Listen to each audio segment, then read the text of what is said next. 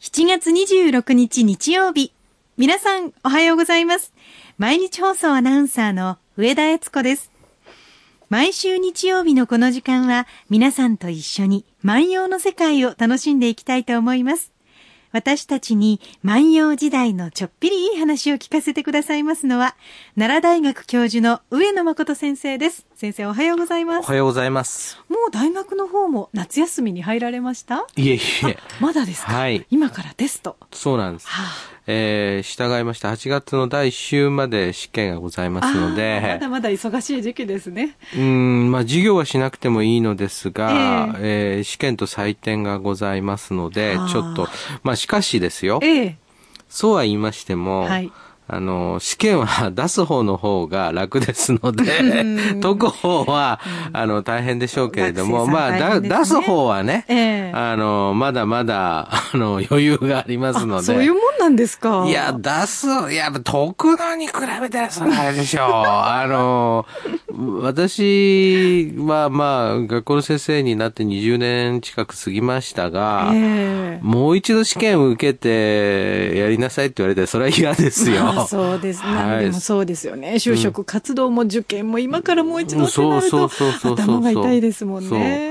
もう、ですから考えてみるとですね、ええうん、この時期、やっぱりあの、皆さん、学生さんも、はいなんですけどもね、ええ本当にその、授業の、その今までやってきたことをこうまとめなきゃいけないと思いますので、はい。やっぱりその、図書館などに入りましてもね、ええ。あれあの、複数の人が一度にあのはい鉛筆握ってものを書いてると、その音が重なってですね、ほう。あの、書いてる音って聞こえるんですよ。はあはあはあ。シーンとしたところああ、なるほど。図書館の音って想像つきます。で。でしょはいはいそうするとね、ええあの、まあ、大体試験前になるとやっぱり必死度が違いますのえで、えあの、なんかこう、お、やっとるな、やっとるな、みたいな感じわかで、るわあの、こう聞こえてくるんですよ。あの、また試験中のね、うん鉛筆の音っていうのもプレッシャーでした、私。でしょあ、でしょ隣の子こんなに書いてる、みたいあのね、これも、あの、言っておきますとね、これ、あええの、受験生の皆さん多いと思いますな。が、はい。あれはね、あの、複数の人が書いてるのは重なって、はいあの、聞こえるので、ものすごく早く鉛筆が動いてるように聞こえるんです、あれは。自分だけ止まってるようなや 感覚に陥るんですそよ。うそうそうそう。ええあれはね、全然ね、あの、そうじゃない。だからね、図書館の、あで、みんなが勉強してる音でもね、一人だとね、ほとんど響かないんですが、それが3人、4人、例えば、そうですね、もう、机、6人掛けで机全員で、それが、あの、1、2、3、4なんてあったところで、はい試験前で一生懸命なんかやってると、ものすごくなんかね、こう、ある人がもう書き殴ってるような音に聞こえるんですよ。ただ一人一人取れば、一人一人それは大したそこんとなない。、ということですね。そうです、そうです、そう でなるほどす。そうです、そうです、そうです。安心してください。安心してください、安心してください。まあ、あの、この、まあそうですね、試験っていうとですね、はいまあ今でもね、数学が解けなくって、その夢に出てき てね、ああ、困ったなんていうような、こう夢を見る方も多いでしょうい試し。験に寝坊する夢とかあ寝坊するよくあるんでしょうね見またはい。うん、で、考えるとね、ええまあこの季節、えーやっぱり寝苦しいですしね。ええで、まあ、大学生は、まあ、昔はですね、秋に試験をやるところも多かったんですが、はいはい今もほとんどなくなりまして、夏休み前に試験も、今そうですね、夏休みまで授業の直前まで授業をやって、秋に試験やる大学はもうなくなりましたね。へえほとんどなく、うんまずないですね。真夏の暑い時にテストなんですね。テストなんです。はい。で、そうするとですね、まあ、寝苦しい、勉強はしなきゃいけない、えーなかなか大変だと思うんですけれども、え今日はですね、そうね、夏らしい音ということで、はい。うーん、セミの声。はあ。うん。私最近夜が寝苦しいと、うん。朝ぐらいはゆっくり寝たいと思ってるところにん、セミがワンワン鳴いてくれますね。そうですね。あねのえ、セミって本当に不思議に、はい。突然やってきて、ずーっとひと夏泣き続けてて、ええはある時、バタっていなくなる。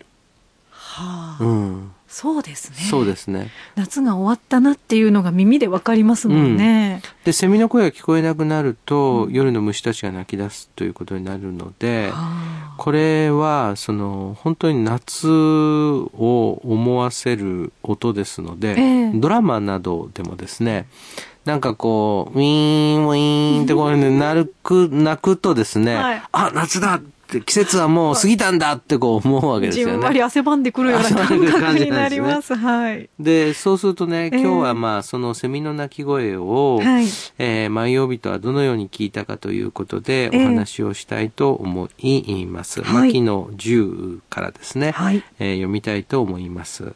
えーセミによす。日暮らしは時となけども、小うる主、たおやめ我は時わかずなく。日暮らしは時となけども、小うる主、たおやめ我は時わかずなく。えー見ていきましょうかね。はいえーここのところはセミによすという題がついていますかえら、ーこの頃からセミっていたんですうね。ん。セミに寄せてっていうことですよね。ええセミに寄せて思いを述べたと。はい。つまり何か述べたいことがある時に何かに寄せて思いを乗せ、こう、表すわけですね。はい。草に託して何かをこう表すとかですね。うんえー花立花に寄せて何かを気持ちを述べるとか。はい。で、セミに寄せて気持ちを述べた気持ちというのは、ええ日暮らしは時となけども、日暮らしは時と思って泣くけれども。ええということは、日暮らしが泣ける時というのは決まっている。うんうん。冬場は泣けませんもんね。冬場は泣けない。ええで、この場合の日暮らしがですね、現在の日暮らしであるかどうかは、えーなかなか難しいところなので、油ゼミかもしれない。わからないですえねえ。不明としておきましょう。はい従って、まあ、セミ一般などれかの種類を指すんだろうぐらいに考えておいてください。はい。で、セミというものは時を定めて鳴くけれども、というわけですね。えー一定の期間しか鳴かない。ものすごく強烈なイメージで鳴いてくれるけど、ええあーある時を境にバタッといなくなる。そういうものですね。はい日暮らしは時となけども、小うる主っていうのはどういうことかというと、恋しく思ってということですね。恋しく思って、たおやめ我はと言ってます。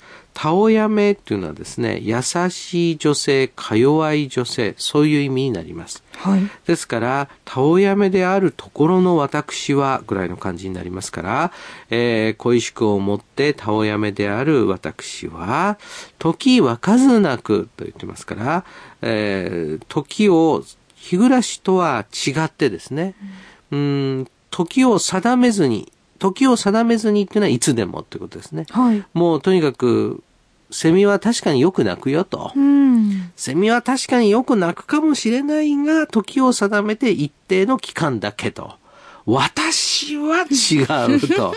私はずっと泣いていますって言いたいんやろそね。んなに泣いてらっしゃるんですか。うんまあ、この言い方をするとですね、はいたおやめ我は時わかずなくっていう、っていう感じで、はあこれまあ二つ考えられますよね。ええなんぼなんでもそんなには泣かへんでってこう最近のセミは朝でも夜でも泣いてますもんね。うんそれ以上に泣そういうく。ような言い方っていうのはなんかおかしいんじゃないですかと。うんうん。で、そうすると、これはひょっとするとですね、はいもうなんか万葉時代の上沼恵美子さんのよ うに、心象膨大に言っているのかな、というふうなイメージで考える か、ツッコミを待ってるみたいなパターン待でってするね。のか。 ところがね、もう一つの考え方はね、はい。まあこれはですね、時わかず泣くということを例えとして言っていて、ええ相手に私がどれほどあなたのことを思っているか、私のことをよく、うもう一度よく私について思ってくれませんかっていうことを言うのかね。ちょっと恨み節が入っちゃったんですかね。恨んでるでしょうこねんなにこう好きで泣いているのにうん。思ってくれないのっていう。そうですね。うん。で、それをですね、まあ、あの、どうせね、はい。こう相手に自分の気持ちを伝えるんだったら、これはですね、うんまあ大げさに言った方が分かりやすいわけですよ。 そうですね。でもこういうふうに女性に言われると男性どうですかうん。 2つあるでしょうね。非常に引く場合もあるだろう し、うんうんうんうんちょっと支えきれないと思っちゃうかもしれ思まっせちんゃね。います。ね。ええあの、やっぱり重たすぎると、はいあの、なかなかですね、あの、ウキウキしませ んので、やっぱ恋ってある意味でウキウキするところは必要ですので、はい、うん一方でですね、えうん、気づかせると、相手に自分の思いを気づかせるという役割もありますよね。えー恋は深さなのか、はい、恋は重たさなのか、はあ。これはやっぱり議論があるところででしてね、ええその深く思うということと重く思うということで重く思うということは好きだとかいうことです よねで深く思うということはですね相手のことを考えるということですよねああ、うんつあのつまりその深みがあるっていうのはそのその時その時にどういう態度が取れるかっていう時に、はい。えー相手のことも含み込んだ上でこう自分自身の気持ちが表現できる人はやっぱり深みのある恋でしょううね。んうん重たいってなった時点で相手に乗っかかってますもんね。相手に乗っかか って、相手に何かを求める。ああ、だから、これはね、明らかにね、やっぱ相手に何かを求めるというそうかでなすんね。ですね。うん、そうういう、でもね、おそらく恋ってそういう時もあるんだと思うんですよね。ん。だから、こう、最初はですね、まあ、あの、燃え上がる炎のように、はい。えーそしてですね、えーしばらくするとですね、その一晩中ですね、その、そうですね、えー焚き火がですね、くすぶっているように。えええで、ある時また大きく燃え出すとえかね。はい。こう、いろんなこう、例えがあるんだけれども、この場合は、おおそらくですね、セミの鳴き声とええ恋というものは非常に結びついていますから、うんしかもそれが泣くというわけですから、声を上げるってことを前提としていますので、なかなかですね、こう激しく泣くということですよ。うんうんうんうんしかもそれがずっとということですからね。ずっとということですからねでもね、私は思いますが、ええ夏という季節はですね、なんか時間が止まるっていう感覚があるんですよね。つまりあの、暑いので、あの、みんながその、こう、特定の行動をする。例えば、そのプールに行くとか、海に行くとかですね、ええ休むとかですね。はい。で、まあ、当然学校はないと。うんだからなんか特別の時間なんですよね。なんか季節の中でこう切り取られた特別の時間。あーはい。で、そうするとですね、やっぱりね、その非常にこう思い出深い時間になるわけですようね。んで、切り取られたような思い出深い時間になる。で、そこでそのセミの鳴き声みたいなものが、はい。こう常に、だから僕は思うんですけどね、小さい時の思い出ってね、やっぱり夏休みの思い出がね、多いですね多いんですよ。なんか畳の部屋でゴロンと寝転がってる夏休みの風景とか、うんみんなでそうめんを食べた記憶とか、そうそうそう日常生活の一場面なんですがそうそ記う憶に残ってますよね。でやっぱり夏っていうのは、ええこう暑いので、はい。その何らかの形で暑さをしのぐというですね、なんかこうそういうことをみんなが工夫しますよえー。ねはい。でそれがなんかこう一つ一つのこう思い出につながっているし、うんえーお盆でですね帰省などをなさると、ええその時間だけはですね、えー故郷とつながっていたりするわけですよ。うんだからやっぱり夏っていう季節の中で、やっぱりこういろんな思い思い出あると思うんですが、ええそうね、僕もセミ取りもよくやったか な。うーんでもね、本当に捕らえてもすぐセミってなく死んじゃいますからね。そうですよねあうのん地上に出てからの寿命が短いですからね。そうだから、こう、あれはね、僕思うんですけど、子供にああいう昆虫などをね、はい。こう採集するっていうのは、うんそれは理科は理科なんですよ、うんかもしれないんだけれども、えー逆に言うとねそういうものを通じてね、はい。その生命の尊さを、なんかこう実感させるっていうかねつまり理科で観察しましょうっつって撮ってるんだけれどもええ撮ってすぐあこんなに命ってって短いものかと思うっていうのをね、なんか別のことを学習すると。で、これが、あの、いうところのね、禅の言葉でいう、教下別伝というですね、はいあることを学ぼうと思っていて、それがそのまんま学べているわけではなくって、別のことが頭に入るとうんいうことだと思うんですよね。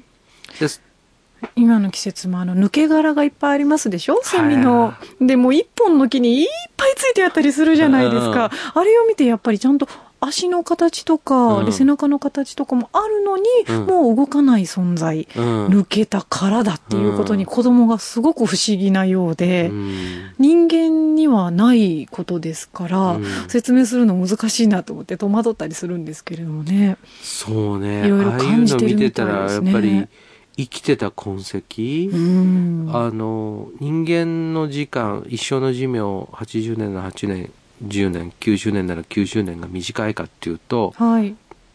それは短いか、長いか、うんわかんないでしょ、そうですね。うん、でもセミにとっては、はい地上の時間って本当に短いですよね。うんでもそれは生きた痕跡としてそういう形で残る。でもそれも秋までには消えてしまうとかね。なんかそういうことで考えるとセミについて考えるっていうことは、はいなんかこう生きていくってことについて思うん思うことと同じようなところはあるわけですようね。ん。この歌でね、はいこれするとね「時と泣けども」っていう「時と泣く」っていうのはねつまり生命の輝いている時を知っているってそういうことですよね。セミっていうのは、もう今があなたが泣くべき時ですよっていうのを知っていて、もう命の限り泣いて死んでいくと。うん。だからその時を定めて泣くんですよ、ということですよね。で、私は、もう悲しくて悲しくってあなたのことを思って、セミのように時を定めずに、ずっと泣いています。っていう、そういう対比なんですそね。んな一瞬一瞬を大事にしたいなら、うん泣かずにこう気持ちを明るく持っていたいところなんですけれどもね。おそらくね、この人が相談に来たらそう言うしかないですよ本当でね。すねあんたもうちょっとね、うん明るくしてね、はいそう、そうしないとね、あなたモテませんよっていうふうに、そうそう一日一日がもったいないですあの一日一日大切にしてくださいってこう言うと思いますね。私も言うと思いますね。ねうん。でもね、やっぱりそういうところ、万葉集勉強していると、 はい。やっぱりセミ一つでもいろんなこと考えるようになる。ですね。うん、そんなことを思いながら聞いていてください。日暮らしは時となけども、小うるにし、たおやめわれは時わかずなく。日暮らしは時を定めて泣くけれど恋にか弱きたおやめの私は時を定めず泣いている今日は牧野十1982番の歌をご紹介しましたさあ、このラジオをお聞きの皆さんも、上野先生に聞いてみたいことや、番組の感想など、えメッセージをお寄せいただきたいとお待ちしております。ご紹介させていただいた方には、特製ポーチをプレゼントいたします。宛先は、郵便番号530-8304、毎日放送ラジオ、上野誠の万葉歌子読みの係までです。メールアドレスは、歌子読み、アットマーク、mbs1179.com です。たくさんお便りをお待ちしております。それではまた来週です。さようなら。さよなら。